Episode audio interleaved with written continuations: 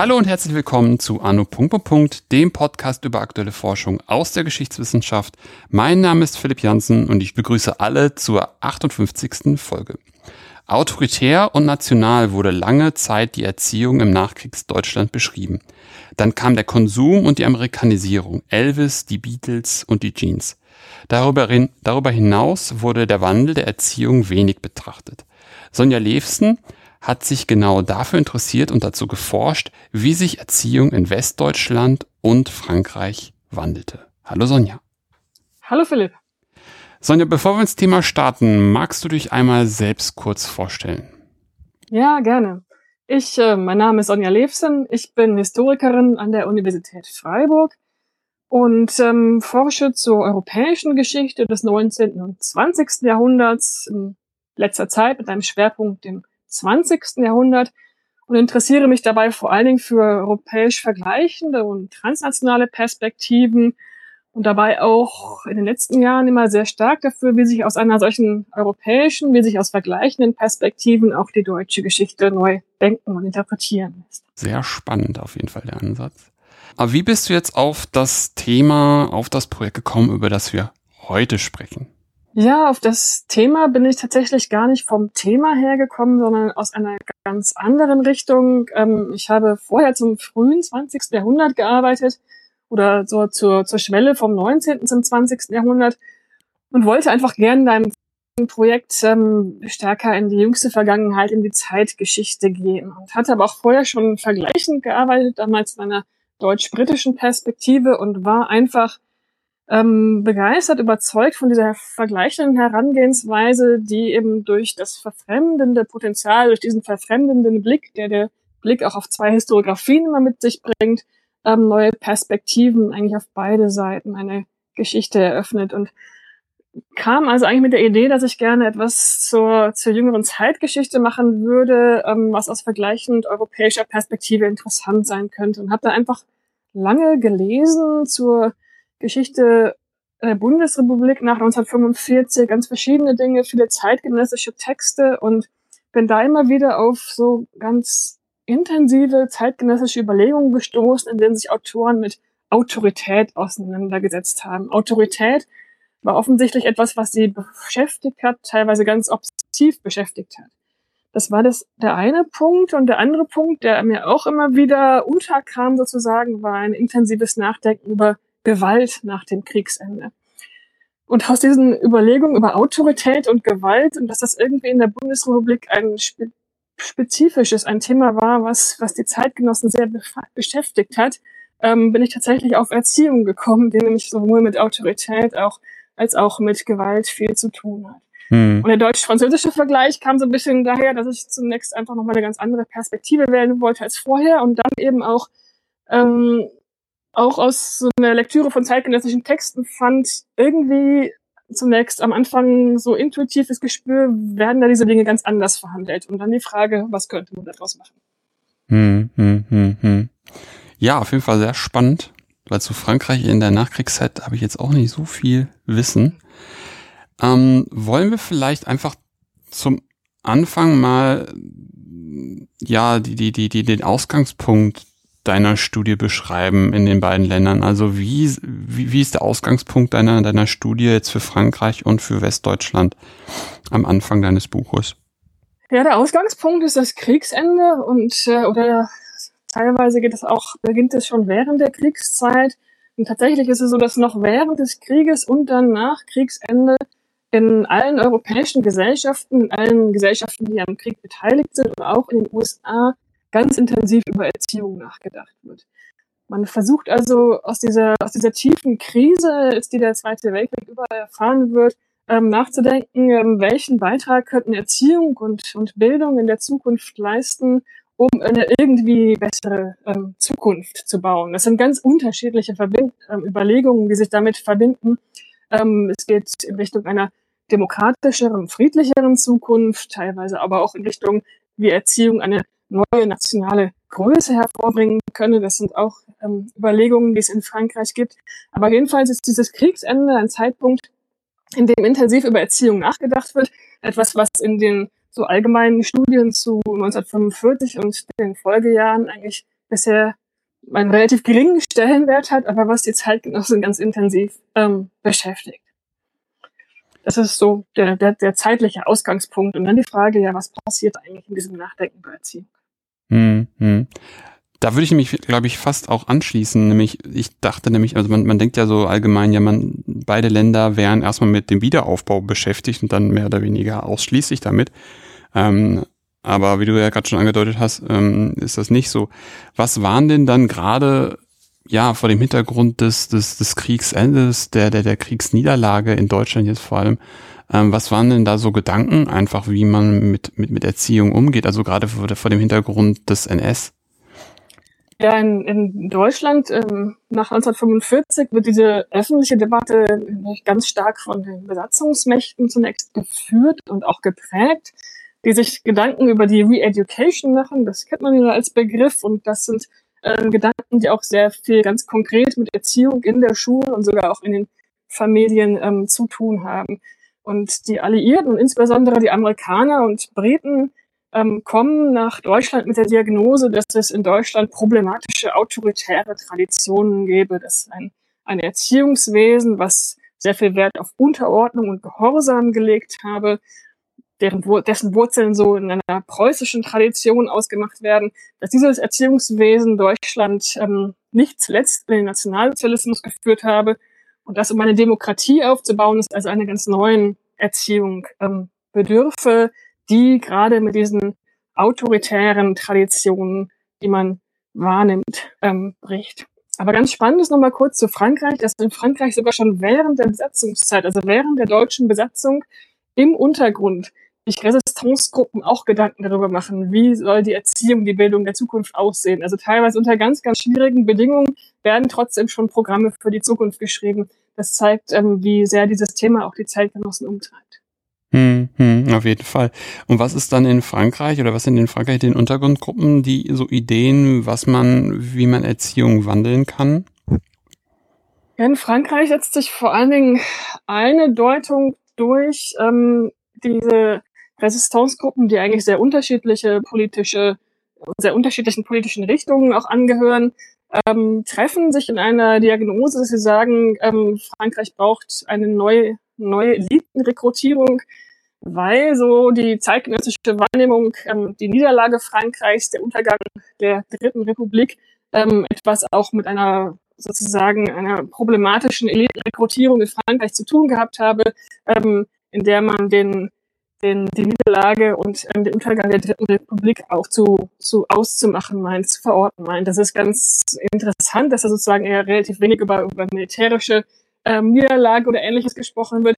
Also die Idee ist, wir brauchen ein neues, einen Wandel des Bildungssystems, um neue, ähm, bessere, ähm, teilweise auch so die Idee patriotischere ähm, Eliten ähm, zu haben. Aber es wird auch debattiert über ein, zum Beispiel eine neue politische Bildung, ähm, dass ähm, Schüler etwa mehr sich mit den Problemen der Gegenwart auseinandersetzen. Das allerdings ähm, kommt in der Bundesrepublik dann noch sehr viel, sehr, sehr viel stärker zum Ausdruck.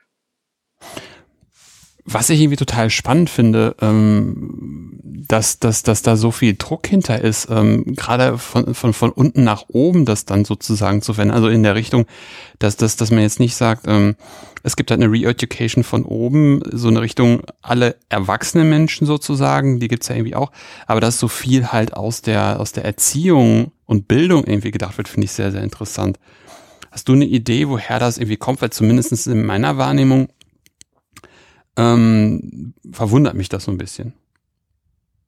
Ja, also ich glaube ähm, generell so nationsübergreifend in ganz Europa und, und auch in den USA ist das mittlere 20. Jahrhundert eine Zeit, in der große Erwartungen in Erziehung und Bildung gesetzt werden. Das ist ähm, eine, eine Bewegung, eine Erwartungshaltung, die sich während der ersten Hälfte des 20. Jahrhunderts aufgebaut hat, aber die vielleicht auf der Mitte, in der Mitte des 20. Jahrhunderts so ein einen ersten Höhepunkt hat.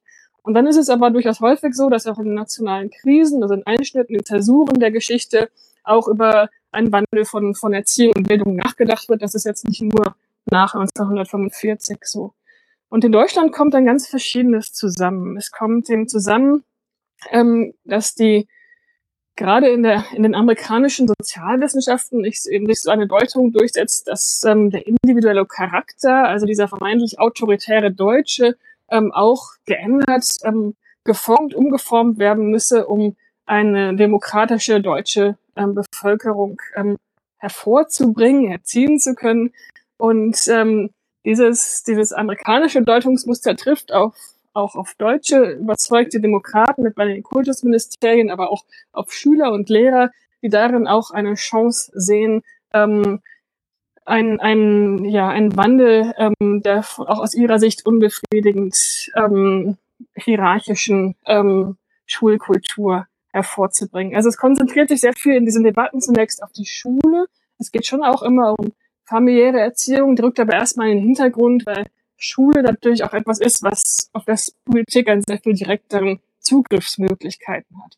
Und es richten sich da ganz konkrete Hoffnungen zunächst auf die deutschen Schulen, ähm, Demokraten hervorzubringen und ähm, Demokraten hervorbringen. Das ist dann so die amerikanisch-britische Interpretation. Dazu gilt es, die Schüler zu Partizipation zu bringen, zum Mitnehmen, zum Mitreden, zum Diskutieren, ähm, ihnen ähm, die kritische Meinungsbildung nahezubringen. Das sind Punkte, die ganz zentral gemacht werden und die dann wirklich erstaunlich umfassende Konsequenzen auch für die deutsche Schulkultur haben. Mhm. Wie sehen die Konsequenzen für die deutsche Schulkultur aus? Ja, zum Beispiel ähm, setzen sich die Amerikaner ganz stark 1945, 46, 47 für die Gründung von Schülerzeitungen in deutschen Schulen ein.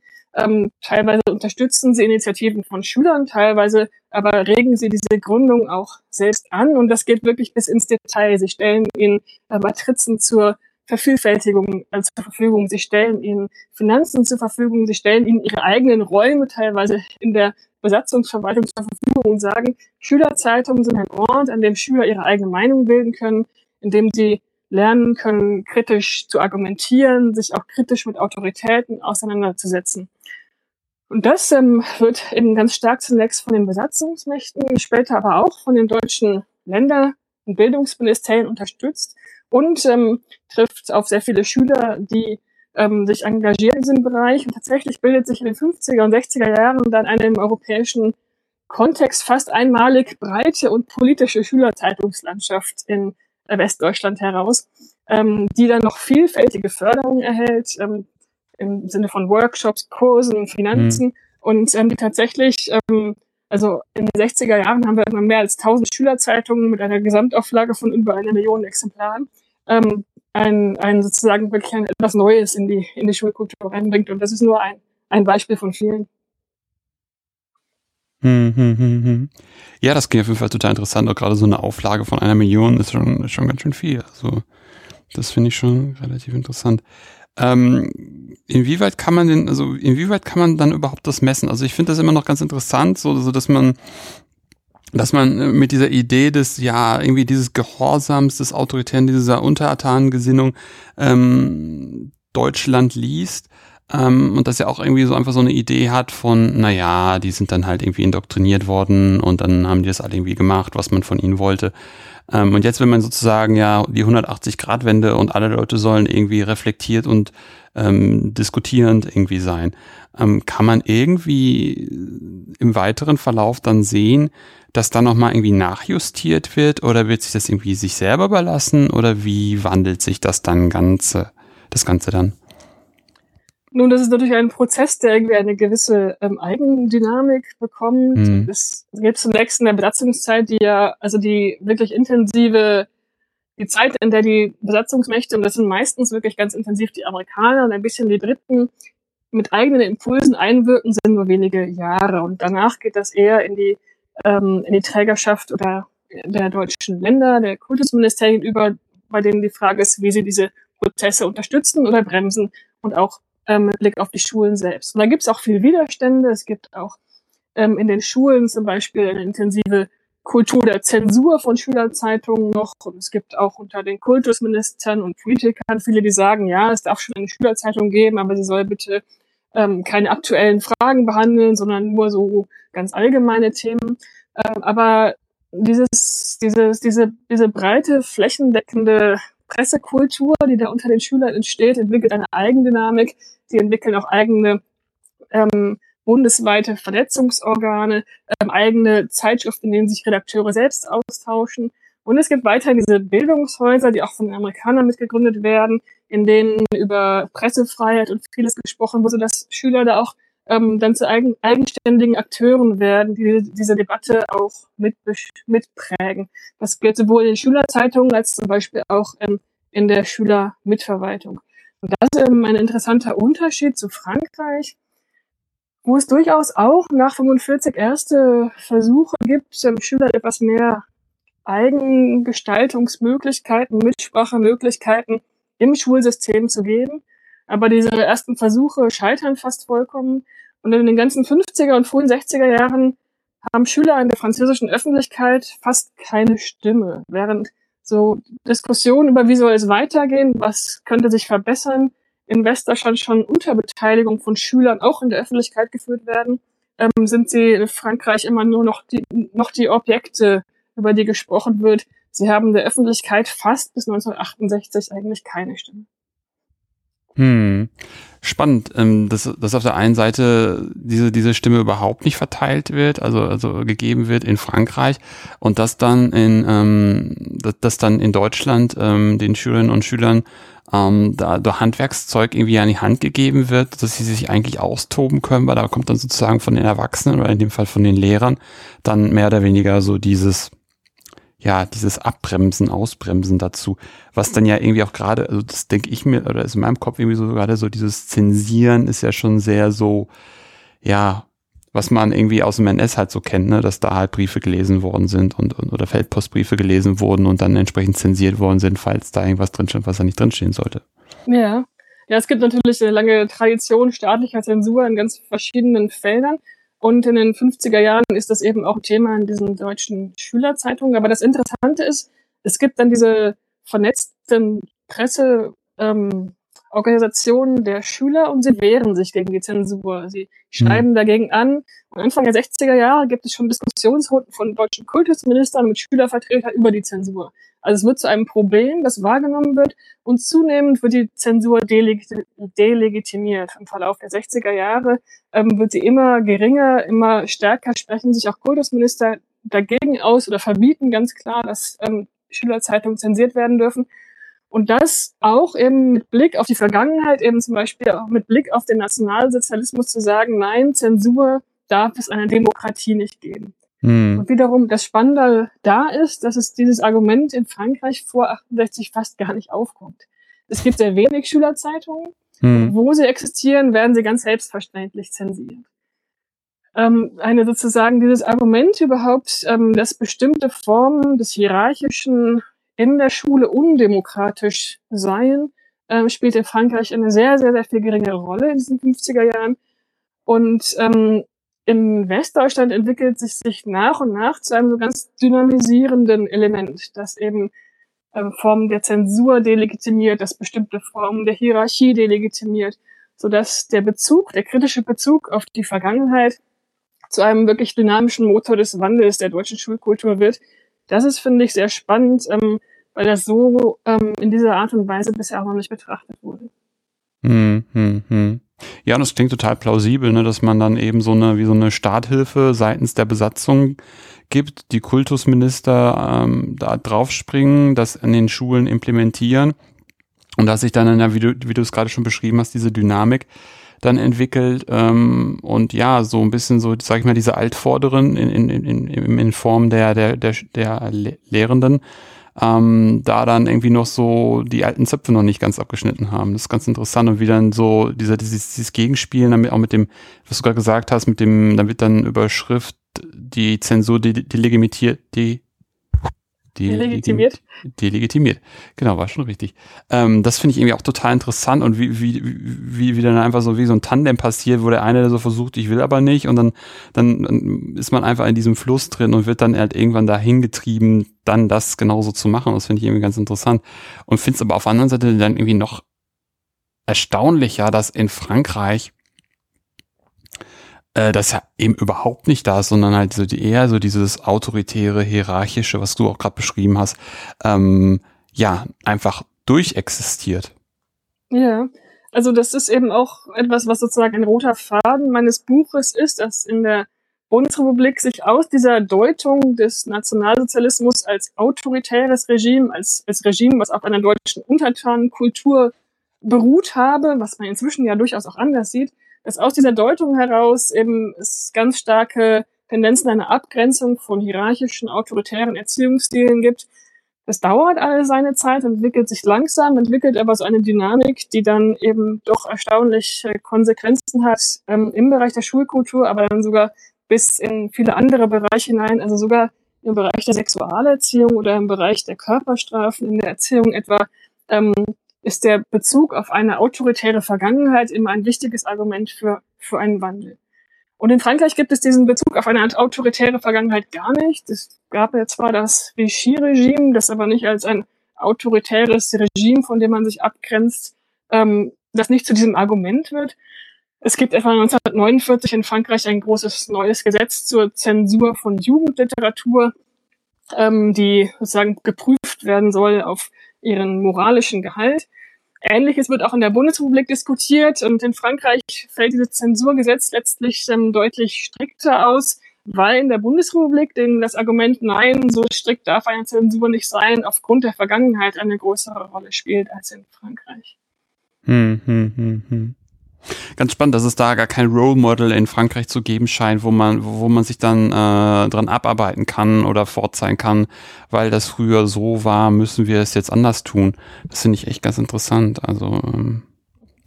genau, ich finde es auch spannend und aber es ist natürlich auch immer wieder spannend, dass sozusagen das, wovon man sich abgrenzt in der deutschen Vergangenheit, ist im Erziehungswesen zumindest ganz stark immer dieses diese Idee der Untertanenkultur, des Gehorsams, des Autoritären.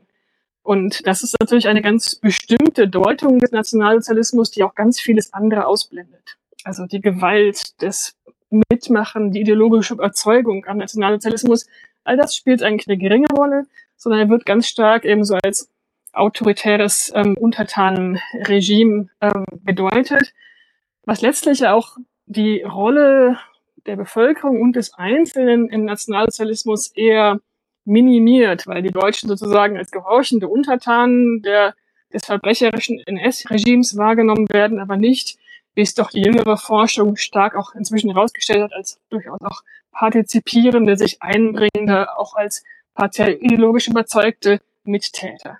Hm. Hm.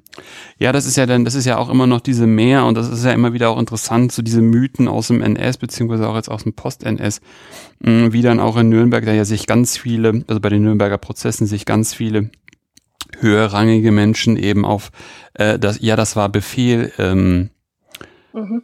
hin argumentiert haben und man, man da, ja, das ja in die, in, genau in die, genau in die Kerbe schlägt, die du gerade beschrieben hast ähm, und ja auch eigentlich genau das zum Ziel hat, ähm, seine eigene Mittäterschaft ähm, erstmal komplett eigentlich zu negieren und nur zu sagen, man hat einen Befehl empfangen und den ausgeführt.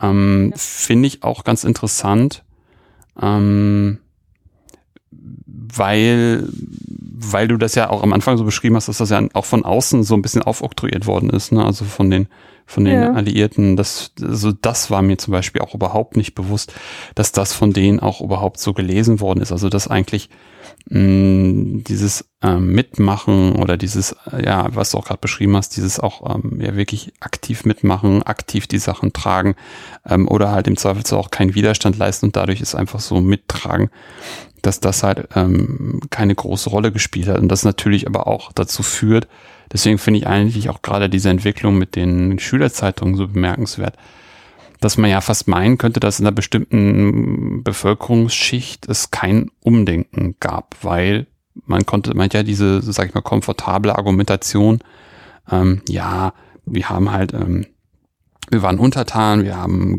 gehorsam, wir waren gehorsam und haben halt das gemacht, was man uns befehlt hat und mehr nicht.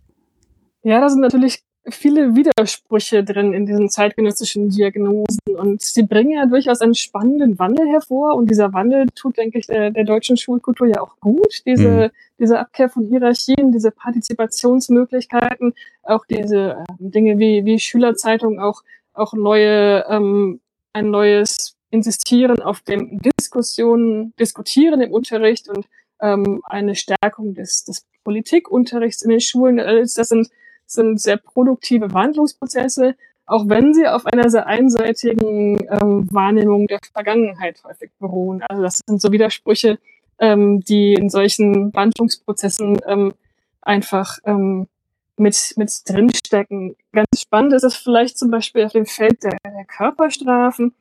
In, in allen europäischen Ländern wird um die Mitte des 20. Jahrhunderts noch relativ viel geschlagen, in Familien und teilweise auch in den Schulen. Ähm, in deutschen ähm, Grund- und Volksschulen, ähm, in Teilen auch noch in Gymnasien wird noch geschlagen nach 1945 bis in die 60er Jahre hinein.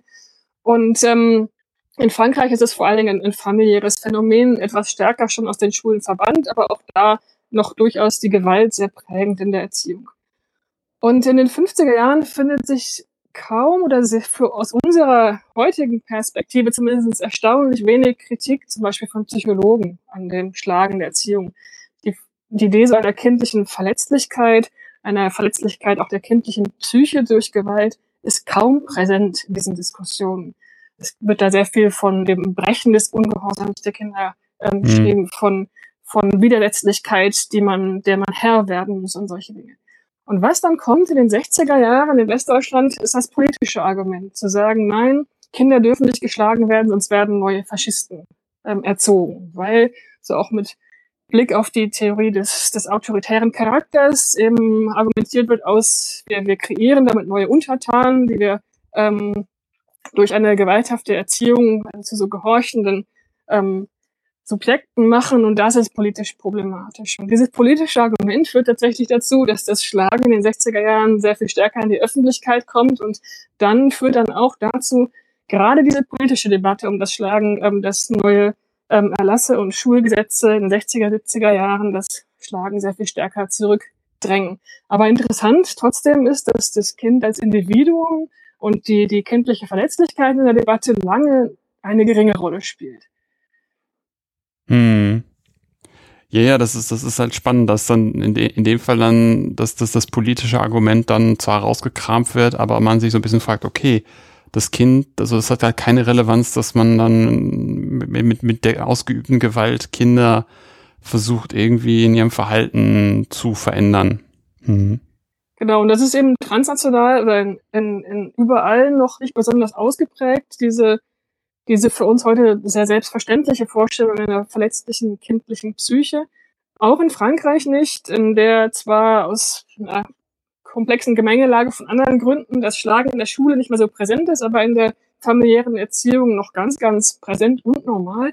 Da finden sich noch nach 1968 auch ähm, öffentliche Debatten, die äh, ganz selbstverständlich das Schlagen auch gutheißen und nur fragen, mit welchen Gegenständen Kinder geschlagen werden sollten und mit welchen nicht.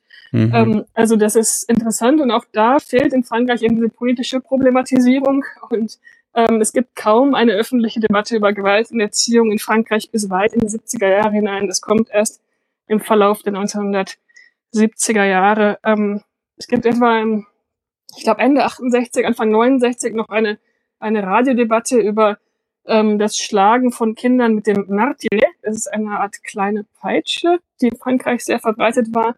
Und die an der Debatte teilnehmende Psychoanalytikerin ähm, rechtfertigt das und sagt, ja, es ist besser als in anderen Gegenständen, weil es doch ähm, vielleicht weniger Verletzungen hervorbringt. Mhm. Bei wem denn nun? okay. Es sind also diese zeitgenössischen Annahmen, die ähm, tatsächlich ähm, in, in fast allen europäischen Gesellschaften in den 50er Jahren sowieso, aber auch in den 60er Jahren noch ähm, Gewalt in der Erziehung prinzipiell nicht verurteilen, häufig. Also natürlich gibt es auch Leute, die das tun, aber es ist noch keine, keine wirklich ähm, prägende oder keine Meinung, die sich durchsetzt, auch nicht ähm, unter den Experten, auch nicht unter Pädagogen, die häufig gegen das exzessive sozusagen Schlagen argumentieren, also gegen das Durchprügeln, aber die Ohrfeige hier und da ganz wunderbar finden. Und es dauert sehr lange, bis sich da ein Meinungswandel ähm, durchsetzt, auch aufgrund neuer psychologischer Forschung, aufgrund eines neuen Verständnisses von Kindheit, mhm. dass damit dann wirklich erst so im Verlauf der 70er Jahre langsam das Kind auch als verletzliches Wesen in den Blick rückt. Mhm. Einfach nur, weil es mich nochmal interessiert. Ähm, du vielleicht vorhin schon erzählt hast, aber vielleicht nochmal für mich da nochmal. Ähm, was ist denn die Idee? Also was steckt denn dahinter und wie wird denn bitte denn auf, kind, auf Kinder geguckt? Also ich, also ich habe gerade noch so ein bisschen eine Wissenslücke, äh, was man mit diesem Schlagen bezweckt und, und, und wie man dann überhaupt, also was ist denn dann ein Kind, wenn, wenn es äh, sozusagen keine kindliche Verletzlichkeit irgendwie hat, bis weiter in die 70er? Ja, das ist, ähm, ja, es ist, es ist spannend und sehr widersprüchlich, die, die zeitgenössischen Debatten darüber. Und natürlich gibt es auch nicht nur eine Stimme, sondern viele. Hm. Aber ähm, Kinder werden, also Schlagen wird häufig in der pädagogischen Literatur nicht als optimale Lösung, aber als eine Art Notlösung, die manchmal notwendig ist, beschrieben, weil Kinder, zum Beispiel Schüler in solchen ähm, Debatten als ja, sehr widerständige Wesen, denen man nicht anders Herr werden kann, wahrgenommen werden. Ähm, und es gibt zum Beispiel eine ganze Reihe von Gerichtsprozessen ähm, in den 60er Jahren dann gegen Lehrer, die exzessiv geschlagen haben. Und da geht es dann ähm, unter zeitgenössischer Wahrnehmung exzessiv wirklich um Schlagen, was intensive körperliche Verletzungen hervorgebracht hat.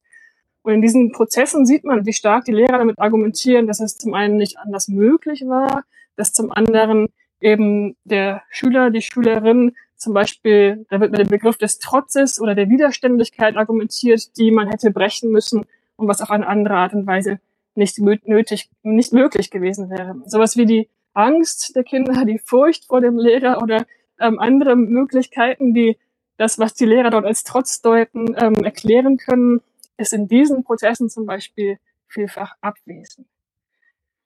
Hm.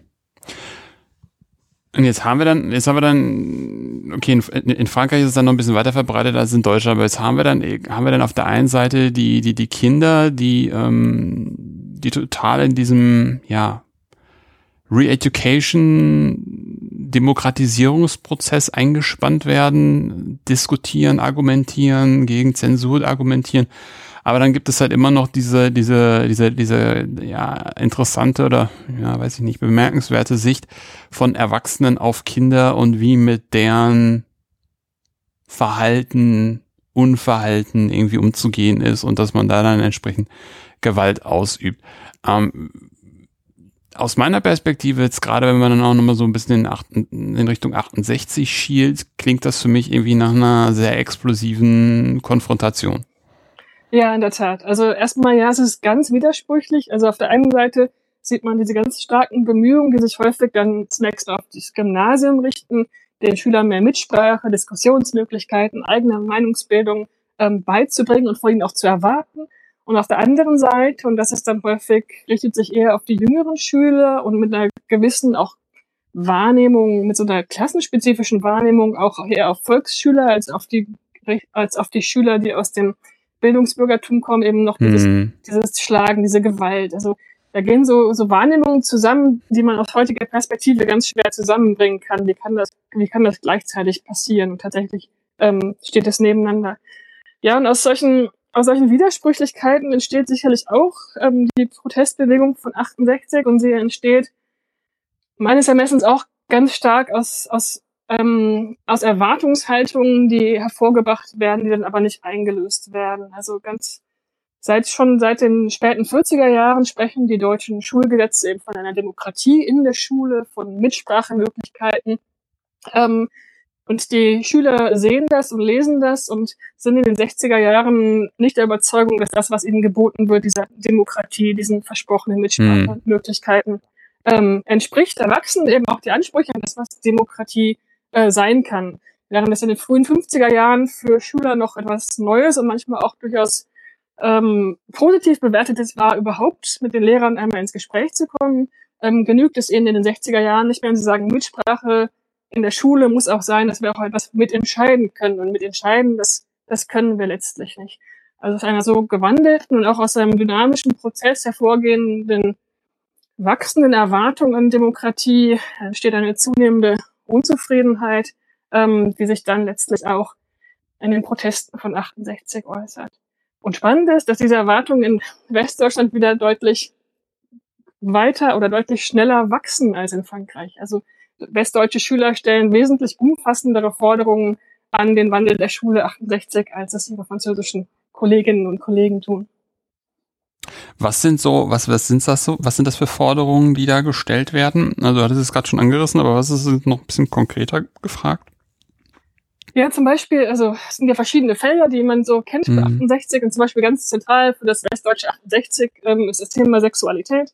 Und ähm, westdeutsche Schülergruppen fordern zum Beispiel nicht nur, dass endlich Sexualaufklärung in den Schulen betrieben wird, sondern sie sagen, Sexualaufklärung darf nicht nur biologisches Wissen über Fortpflanzung äh, vermitteln, sondern muss auch Liebestechniken vermitteln. Und um diese Liebestechniken zu vermitteln, hätten wir gerne auch Kuschelzimmer in den Schulen und ähm, freie Liebe soll diskutiert werden in den in den in der Schule, in, im Unterricht. Ähm, die Verhütung soll diskutiert werden. Ähm, Praktiken ähm, der Generierung von Lust in der Sexualität soll ein Thema sein. Also es geht gleich voll rein, nicht nur ähm, bitte wissen, wie die Babys entstehen, sondern ähm, Sexualität in allen Aspekten. Hm. Das ähm, ist ein, ein großes Thema in, in vielen Schülergruppen, weil auch die Sexualität interessanterweise in Zusammenhang mit dem Nationalsozialismus gebracht wird. Die Nazis, so heißt es, haben die Sexualität unterdrückt und eine Befreiung der Sexualität ist gleichzeitig eine Demokratisierung der Gesellschaft. Das sind so Autoren wie, wie Wilhelm Reich, auf die man sich dabei beruft. Und dieses Thema Sexualität zum Beispiel ist in der französischen Schülerbewegung auch da, aber bleibt ganz am Rande und eigentlich nur in Forderungen, dass es überhaupt eine äh, biologische Wissensvermittlung über Sexualität in der Schule ähm, geben soll. Ein anderes Beispiel, wo die westdeutschen Schüler deutlich weitergehen, ist das Beispiel Politisierung der Schule. Es gibt ja einen Politikunterricht in der Schule, der aber auch zunehmend als unzureichend empfunden wird. Und ähm, viele Protestgruppen fordern 1968 wirklich ganz dezidiert eine Politisierung aller Unterrichtsfächer. Also in Deutsch, in Kunst, in Religion, das soll politisch diskutiert werden. Und ähm, Politik soll ganz ins Zentrum rücken.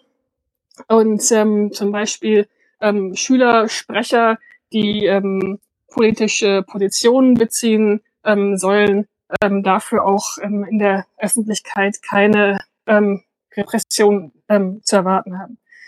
Und Politik wiederum ist ein Thema, was auch in Frankreich sehr viel zurückhaltender bleibt. In Frankreich sind bis 1968 ist selbst die Lektüre von Zeitungen in der Schule verboten. Und ähm, die Forderungen 1968 ähm, gehen da zunächst einmal dahin zu sagen, wir würden gerne in der Schule Zeitung lesen dürfen, wir würden auch gerne mal Journalisten einladen dürfen und vielleicht über Politik diskutieren dürfen. Alles Dinge, die in westdeutschen Schulen schon selbstverständlich sind. Hm, hm, hm, hm, hm, hm. Das ist natürlich, das sind natürlich sehr weitgreifende Forderungen, die da äh, westdeutsche Schüler und Schülerinnen stellen. Wundert mich, also da, da wundert es einen irgendwie noch nicht so ganz, dass das da dann natürlich nicht allem irgendwie stattgegeben wird, ne? Weil ähm, was mich auch nochmal interessieren würde, wie hat man denn dann überhaupt über Sexualität eben ja, das ist gerade schon für den NS gesprochen, aber wie wurde denn dann in Frankreich und Deutschland ähm, im Nach, also im, im unmittelbaren Nachkriegsmoment ähm, darüber gesprochen? Ja, das ist oder nicht. Ähm, ja, genau, genau, das ist die Frage, wurde gesprochen oder nicht? Und da gibt's auch ähm, widersprüchliche zeitgenössische Meinungen zu. Also ich äh, da französische ähm, Erziehungsschriften, die sagen, man spricht ja heutzutage nur noch über Sexualität und gleichzeitig mhm. sagen die Jugendlichen, man spricht eigentlich nie mit uns über Sexualität. Und man fragt sich, woher kommen eigentlich diese unterschiedlichen Wahrnehmungen, die eben auch aus unterschiedlichen ähm, Erwartungen kommen. Insgesamt ist die, die Sexualität ähm, aus dem Schulunterricht noch relativ stark verbannt in beiden ähm, Gesellschaften, wobei sich das in der Bundesrepublik aufgrund der föderalen Struktur in den 60er Jahren in einzelnen Bundesländern schon ähm, ändert. Außerhalb der, der Schule gibt es so einen breiten Flickenteppich tatsächlich von wachsenden Initiativen, auch von, von Sexualaufklärung, Sexualerziehungsinitiativen, die doch dann immer mehr Möglichkeiten hervorbringen, ähm, für Schüler, für Heranwachsende auch etwas über Sexualität zu erfahren, teilweise auch in Diskussionen, in Gesprächen, in Jugendgruppen ähm, von, von ähm, Organisationen, die das zum Ziel setzen. Also es verändert sich schon etwas, aber der Wandel ist langsam und bleibt hinter den Erwartungen der Heranwachsenden meistens zurück. Also sobald sich die Pädagogen dazu durchringen, dass man sagt, okay, man könnte jetzt auch die Jugendlichen über darüber informieren, wie Babys ähm, gezeugt werden, sagen die Jugendlichen, hey, sorry, wir wollen schon sehr viel mehr wissen, nämlich was passiert eigentlich bei einer Abtreibung. ja, Okay.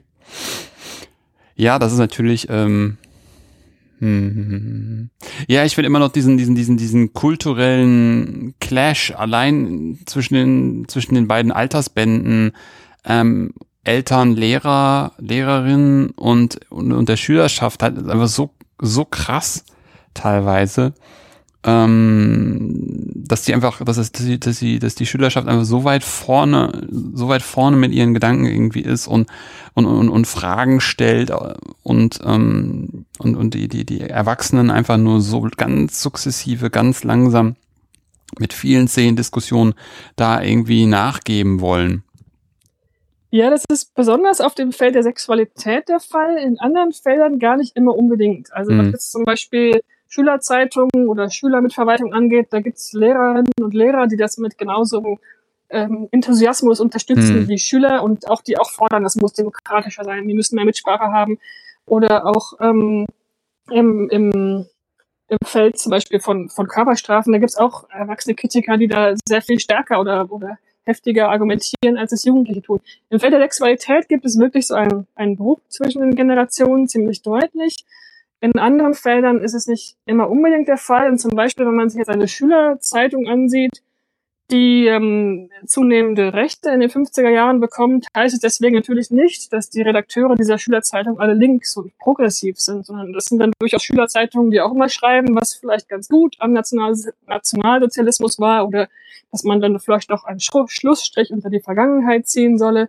Das heißt nicht automatisch natürlich diese Erwartung, dass Jugendliche automatisch eine kritische, politische im Sinne von ähm, kritische Auseinandersetzung mit der Vergangenheit sich erarbeiten würde, erfüllt sich natürlich nicht automatisch.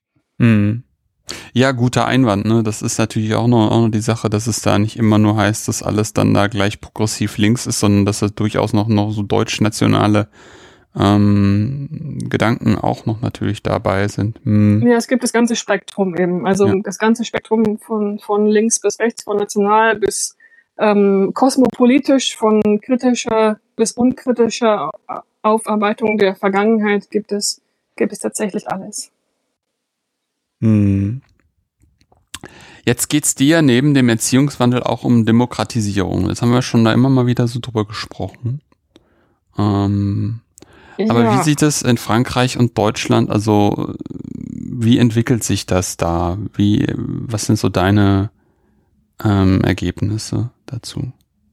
Ja, das ist wirklich, glaube ich, also das, was ich am spannendsten eigentlich, ähm, was für mich als spannendste roter Faden des Buches entwickelt hat, das ist ganz unterschiedliche Vorstellungen von Demokratie und ihrem Zusammenhang zur Erziehung unterschiedliche Vorstellungen des Verhältnisses von Autorität und Demokratie und damit auch unterschiedliche Vorstellungen überhaupt von Demokratisierung gab.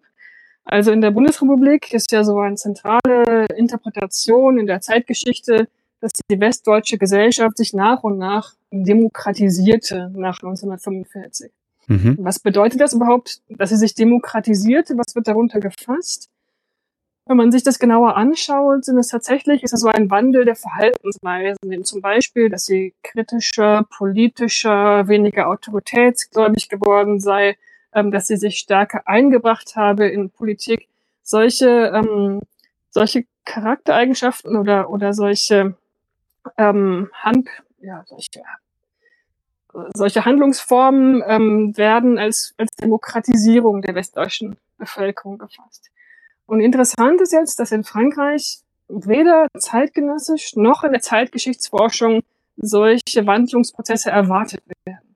Also zunächst geht man mal davon aus, Frankreich ist 1945 eine Demokratie. Ähm, Frankreich hatte durchaus auch ja in der Vergangenheit bis dahin viele Brüche in seiner demokratischen Entwicklung, aber es wird jetzt als demokratische Gesellschaft wahrgenommen. Und ähm, ein vergleichbarer Anspruch an eine politische, kritische autoritätskritische oder hierarchiekritische Bevölkerung entsteht dort nicht.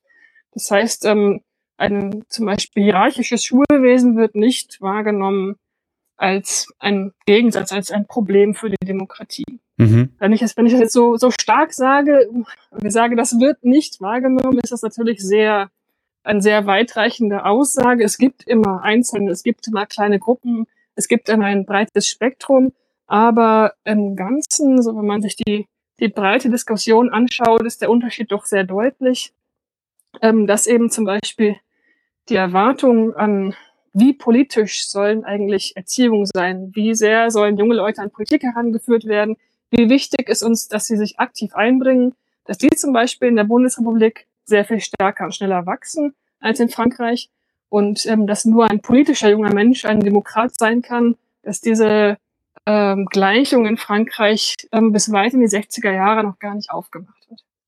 Mhm. Mhm. Okay. Also die, die Demokratie in der, in der vierten und dann auch in der frühen fünften Republik wird noch sehr viel stärker als eine Wählerdemokratie, in der der Bürger zur Wahl geht, aber dann quasi von oben regiert wird, wahrgenommen und auch als solche ähm, gut geheißen. Das sieht man zum Beispiel in, in zeitgenössischen empirischen Sozialforschungen, ähm, in denen die Meinungsforscher in Deutschland seit den 50er Jahren sehr häufig ähm, auf Jugendliche zugehen und Studien machen, fragen, wie politisch ist die Jugend, was weiß sie über die Politik, ähm, ist dieses Wissen, Wissen genug, ist es umfangreich genug, während es in Frankreich solche Studien zunächst noch gar nicht gibt, sie sehr viel später entstehen und dann noch zurückhaltender bleiben. Hm. Spannend, dass, dass das eine irgendwie nach, nach vorne geht und das andere dann sogar noch zurückgedreht wird. Ähm, obwohl da, wie du es vorhin beschrieben hast, in diesen Resistance-Gruppen dann da teilweise andere Ideen waren. Hm. Ja, die gehen tatsächlich etwas unter. Also es gibt 1945 auch ähm, Gruppen, die versuchen, Ähnliches in Frankreich durchzusetzen, aber aus einer ganzen Reihe von, von Gründen, die so in der, in der Stabilität des Schulsystems, in, in sehr etablierten Vorstellungen, auch in der Trennung von, von Schule und Politik liegen, ähm, setzen sie sich nicht durch. Zu einer gewissen Annäherung kommt es meiner Meinung nach wirklich erst nach 68, so in den 70er Jahren. 68 wird dieses, diese Distanz der französischen Schule zur Politik dann doch stärker durchbrochen und es kommt dann zu einer, zu einer gewissen, ähm, gewissen Annäherung. Ja, das wäre jetzt auch meine nächste Frage gewesen, äh, mit so einem Ausblick äh, nach 68. Du hattest jetzt gerade schon mal, ähm, hatten wir schon mal darüber gesprochen, was mit was für eine Forderung die ähm, Schülerinnenschaft in, äh, in, in 68 reingeht oder in, einfach in, zu der Zeit fordert. Mm, jetzt hattest du auch gerade schon für Frankreich angedeutet, wie sich das entwickelt, aber mal etwas konkreter gefragt, was, was bleibt von den Forderungen dann übrig? Also wie entwickelt sich das? Man, weil manchmal haben wir irgendwie so den, den, den die, die, den Eindruck, dass ähm, 68 hin oder her, dass, dass da klar ein, dass eine Art von Explosion irgendwie gab, obwohl ich die jetzt auch irgendwie ein bisschen relativieren würde, weil das, was du beschreibst, ja eigentlich eine, eine, eine Politisierung, eine Art von Demokratisierung ähm, seit eigentlich Kriegsende irgendwie darstellt und dann eigentlich ja eher so ein Kombinationspunkt oder, oder so ein Höhepunkt, äh, also 68 eher so ein Höhepunkt darstellt, als, als irgendwie so, ja, es kommt dann immer aus dem Nichts. Ja, genau, das, da würde ich ganz zustimmen. Also gerade für die, für die westdeutsche Seite ist 68 eher ein, ein Kulminationspunkt, ein Höhepunkt, aber keine Zäsur in dem Sinne, weil sich eben alle Entwicklungen schon langsam angebahnt haben und viele sich auch wirklich schon in den späten 50er und 60er Jahren ähm, verändert hat mhm. in der Schulkultur, in der, in der familiären Erziehung und vor allem die öffentliche Debatte eigentlich schon sehr, sehr plural ist. Ähm, 68 ähm, bringt da durchaus auch noch Wandel mit. Ähm, zum Beispiel, wenn man jetzt ähm, vom Schlagen in der Schule spricht, hat sich das eigentlich vor 68 schon weit durchgesetzt, dass das Schlagen nicht mehr als legitim empfunden wird, aber es gibt eben doch noch einzelne Schulen, in denen häufige Ohrfeigen vorkommen. Das wird 68 nochmal ganz stark publik gemacht und dann nochmal ähm, durch ähm, neue Schulgesetze ähm, ganz klar verboten sodass diese große öffentliche Aufmerksamkeit, die 68 mitbringt, dazu führt, dass so autoritäre Residuen in einigen Orten noch verschwinden. In Frankreich ist es sehr viel stärker eine Zäsur, weil eben da in den 50er und frühen 60er Jahre es weniger dynamische Wandlungsprozesse gibt, ein sehr viel stärkere, ähm, ein sehr viel stärkeres Festhalten an der Tradition, einer, einer apolitischen Tradition der Schule, an einer auch sehr hierarchischen Tradition der Schule, und da wirklich im Mai 68, so diesem französischen Ausbruch, sich Schüler viele neue Rechte erkämpfen, die dann die 70er Jahre äh, mitprägen und dann umgesetzt werden. Also auch so etwas wie eine funktionierende Schülermitverwaltung wird in Frankreich erst 68 ähm, eingeführt, mhm. ähm, spielt vorher fast keine, keine Rolle. Also da Zäsur war es wirklich stärker in Frankreich als in Westdeutschland und das finde ich auch spannend zu sehen. Also 68 ist nicht ein Phänomen, sondern ähm, hat in jeder Gesellschaft ganz unterschiedliche Auswirkungen. Hm. Was immer noch ganz spannend ist, weil du es ja am Anfang so gesagt hattest, ne, dass man einfach im Vergleich die Kontraste, die unterschiedlichen Entwicklungen jeweils nochmal deutlicher sieht. Und das finde ich irgendwie auch ganz, ganz interessant. Ähm, weil man ja manchmal immer schon so eine Idee davon hat, dass auch heute immer noch so kleine Rudimente dieser Hierarchie und Autorität noch in Frankreich irgendwie vorherrschen. Mhm. Auch wenn man sowas zum Beispiel wie starke Gewerkschaften hat, die jetzt deutlich stärker sind als zum Beispiel in Deutschland. Aber ich finde es immer noch sehr, sehr interessant, einfach wie, wie, wie sichtbar die, die, die, die ähm, Kontinuitäten, Diskontinuitäten und Brüche werden, wenn man eben zwei Länder miteinander vergleicht, die irgendwie Nachbarn sind, aber dann doch national ähm, andere Entwicklungen zeitigen als äh, der, der, der Counterpart. Ja, das finde ich auch sehr spannend und ähm, ich habe natürlich in, meinem, in meiner Forschung auch immer gefragt, wie, inwiefern stehen denn die Lehrer, Eltern, Politiker miteinander in, im Dialog hm. in Deutschland und Frankreich? Gibt es da nicht gegenseitige Beeinflussungen? Ähm, lernt man nicht voneinander? Aber tatsächlich bleibt das in dieser deutsch-französischen Perspektive gering. Es gibt natürlich viele transnationale Einflüsse, also ganz wichtig eben für Westdeutschland der amerikanische, der britische ähm, Impuls, die direkten Einflüsse durch die Besatzungspolitik, dann auch ähm, jugendkulturelle Einflüsse. Für Westdeutschland ist auch die Abgrenzung vom Osten immer ein ganz, ganz wichtiges ähm, Moment. Und auch, auch Frankreich hat solche transnationalen, ähm, gibt es solche Elemente aus transnationalen Wandlungsprozessen, die Frankreich beeinflussen. Aber der deutsch-französische Dialog bleibt gering ausgeprägt und man kann eigentlich wenig gegenseitige Beeinflussung erkennen und eben dann doch deutliche Unterschiede im im ganzen Zeitraum, den ich mir da angucke, ähm, Unterschiede, die eben sehr stark dann aus bestimmten Arten und Weisen hervorgehen, wie sich die Gesellschaften mit ihrer eigenen Vergangenheit befassen. Und das sind eben auch sehr unterschiedliche Vergangenheiten. Hm, hm, hm, hm. Wie, ja, wie, wie, wie, also wir hatten jetzt über, über die Körperstrafen gesprochen, aber wie entwickelt sich zum Beispiel auch auch gerade nochmal die im, in Bezug auf äh, Erziehung und Sexualität sich das dann irgendwie weiter. Also wir hatten ja gerade schon darüber gesprochen, über die, über die über das, was, was, was, was die Schülerinnen und Schüler in Deutschland fordern, aber wie, wie ja, was, was, was, was tut sich da auf dem Feld der Sexualität? Ja, da tut sich einiges nach 1968. Also die Sexualkunde zunächst, also Formen der sexuellen Aufklärung werden in allen Schulen ähm, eingeführt in den frühen 70er Jahren, in Frankreich ein paar Jahre später, ab 1973. Und dann gibt es natürlich auch ähm, eine ganze Reihe von Jugendzeitschriften, die inzwischen ähm, existieren. Ähm, die Bravo und in Frankreich sind es etwa Mademoiselle Archtendre, die also auch viele vielseitige Möglichkeiten geben für Jugendliche, sich über Sexualität zu informieren, die so insofern interessant sind, als die Schule dann gar nicht mehr der zentrale Ort irgendwann ist, in dem man etwas über Sexualität lernen muss, sondern das vielleicht auch sich manchmal dieses Wissen an vielen anderen ähm, Orten ähm, holen kann. Aber auch im Schulunterricht ändert sich eben einiges. Also es wird nach und nach sehr viel offener über Sexualität gesprochen, auch diskutiert, auch Schülerfragen aufgegriffen. Und in der Bundesrepublik wird dabei ähm, sehr kontrovers diskutiert, eben was in diesen Sexualkundeunterricht hineingehört.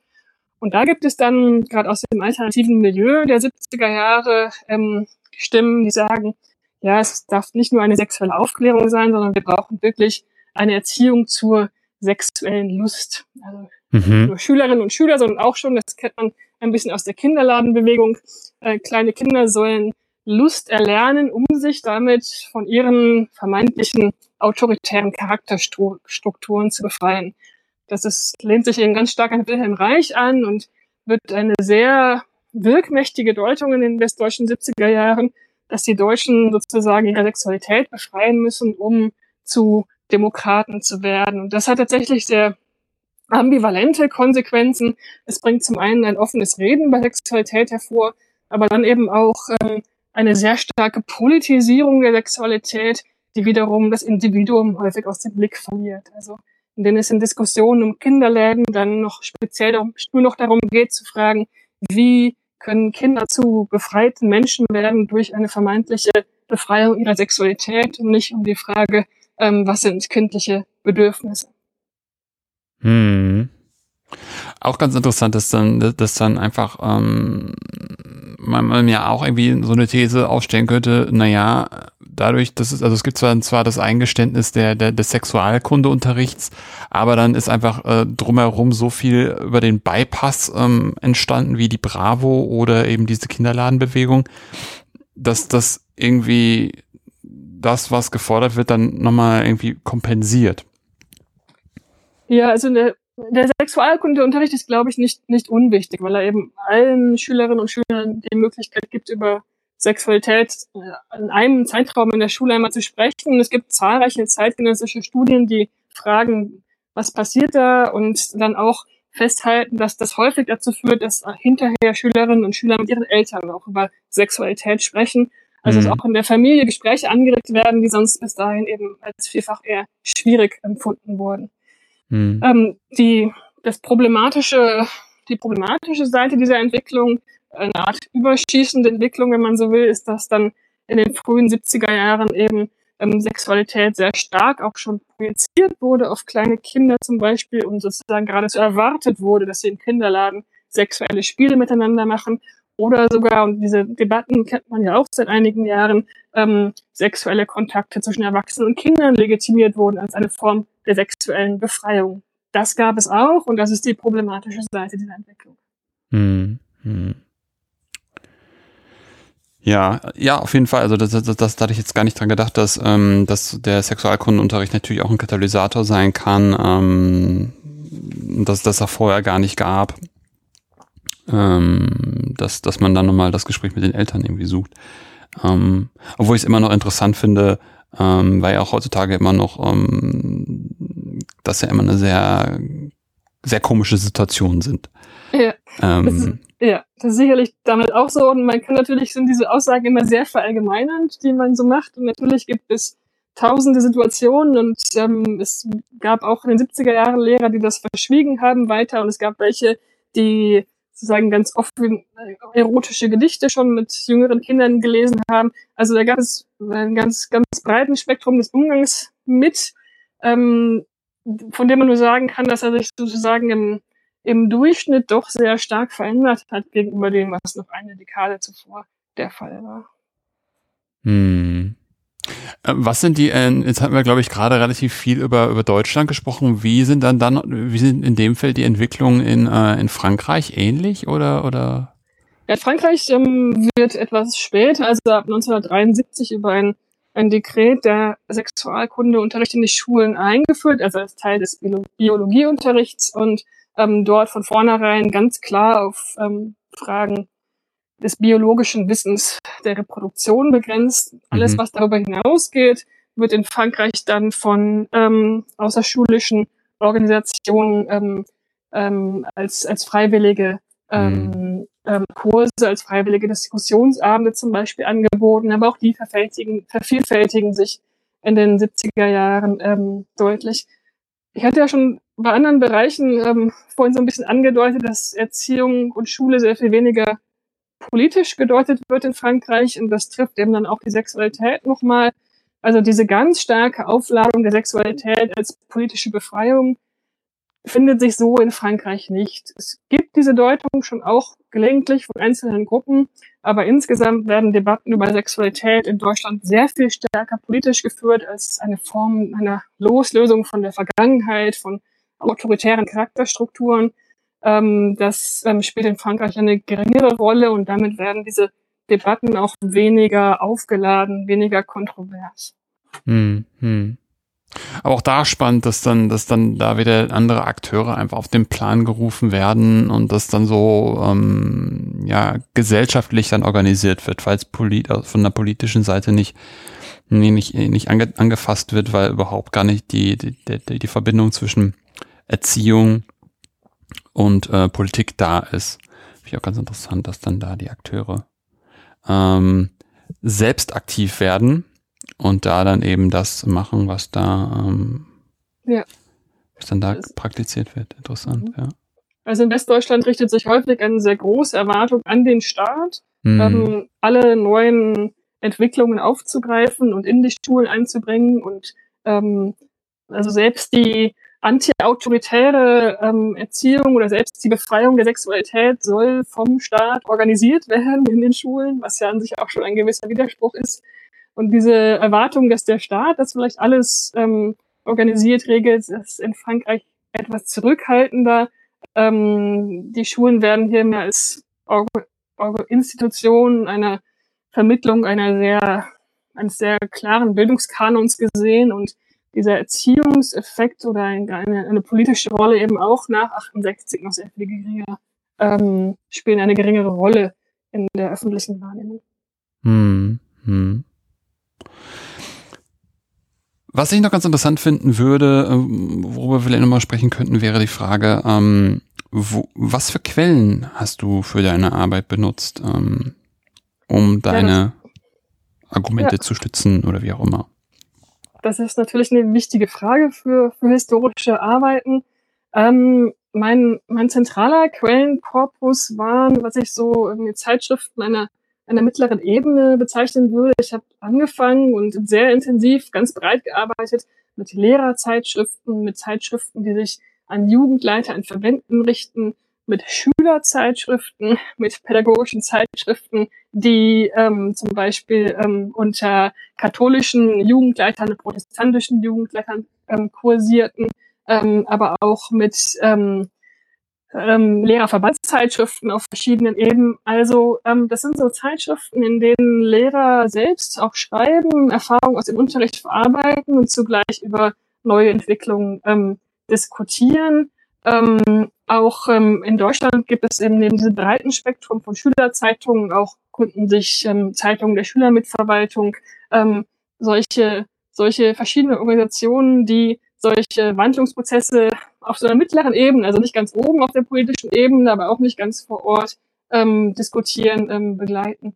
Dann habe ich aber dazu ähm, zum einen geschaut, welche pädagogischen Schriften nehmen denn diese, diese Lehrer wahr? Also welche pädagogischen Autoren, welche ähm, Intellektuelle oder welche pädagogischen Theorien nehmen sie denn wahr? Und die, die wahrgenommen werden, habe ich mir auch angeschaut.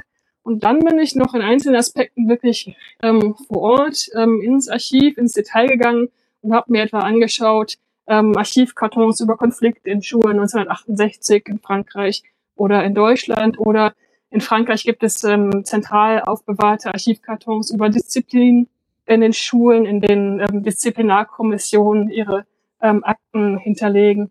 Ähm, auch das sind, ähm, sind wichtige, wichtige und interessante Quellenbestände.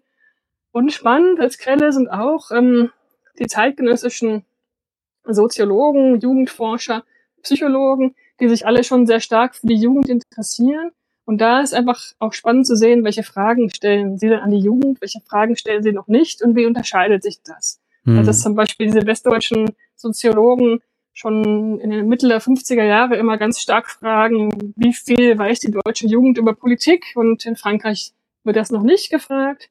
Aber dafür fragen französische Psychologen vielleicht ähm, danach, aus welchen Situationen entsteht eigentlich erzieherische Gewalt in den Familien und das findet sich wiederum in deutschen Studien eher selten, die nur fragen, wie viel wird geschlagen und warum ist das problematisch.